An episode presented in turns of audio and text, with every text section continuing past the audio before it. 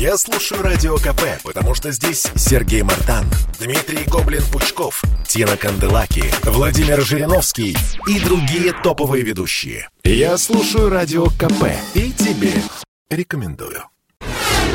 Компания Apple презентовала смартфоны 13-го поколения.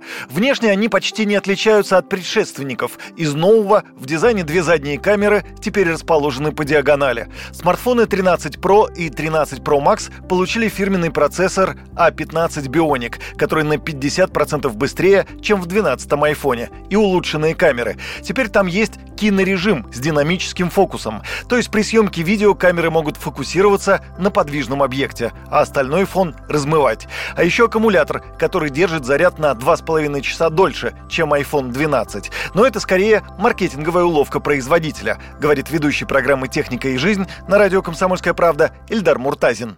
Батарея фактически держит то, что они заявили, там полтора часа, это не играет роли, потому что, ну, они маленькие, и они на один день полноценной работы. Другое дело, что там есть обман в статистике. Она показывает намного более красивые числа, чем есть на самом деле. Но люди это воспринимают хорошо, съедают. В принципе, говорить о том, что прорыв в батарее произошел, нет, этого не случилось iPhone 13 и iPhone 13 mini будут доступны в пяти новых цветах – розовом, синем, красном, темная ночь и сияющая звезда.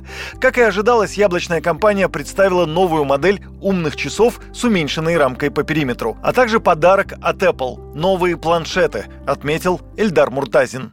Достаточно хорошим продуктом является новый iPad э, бюджетный. Он э, по цене, качеству сбалансирован. И в сегменте планшетов Apple чувствует себя неплохо. iPad mini нужен далеко не всем, потому что, несмотря на то, что это компактный планшет, он интересен там, части аудитории, но он будет пользоваться спросом, безусловно iPhone 13 в России будет продаваться по цене от 70 тысяч рублей, а версия Pro от 100 тысяч. Самый дорогой Pro Max с одним терабайтом памяти обойдется в 160 тысяч рублей. Предзаказ на новые iPhone в России открываются через неделю.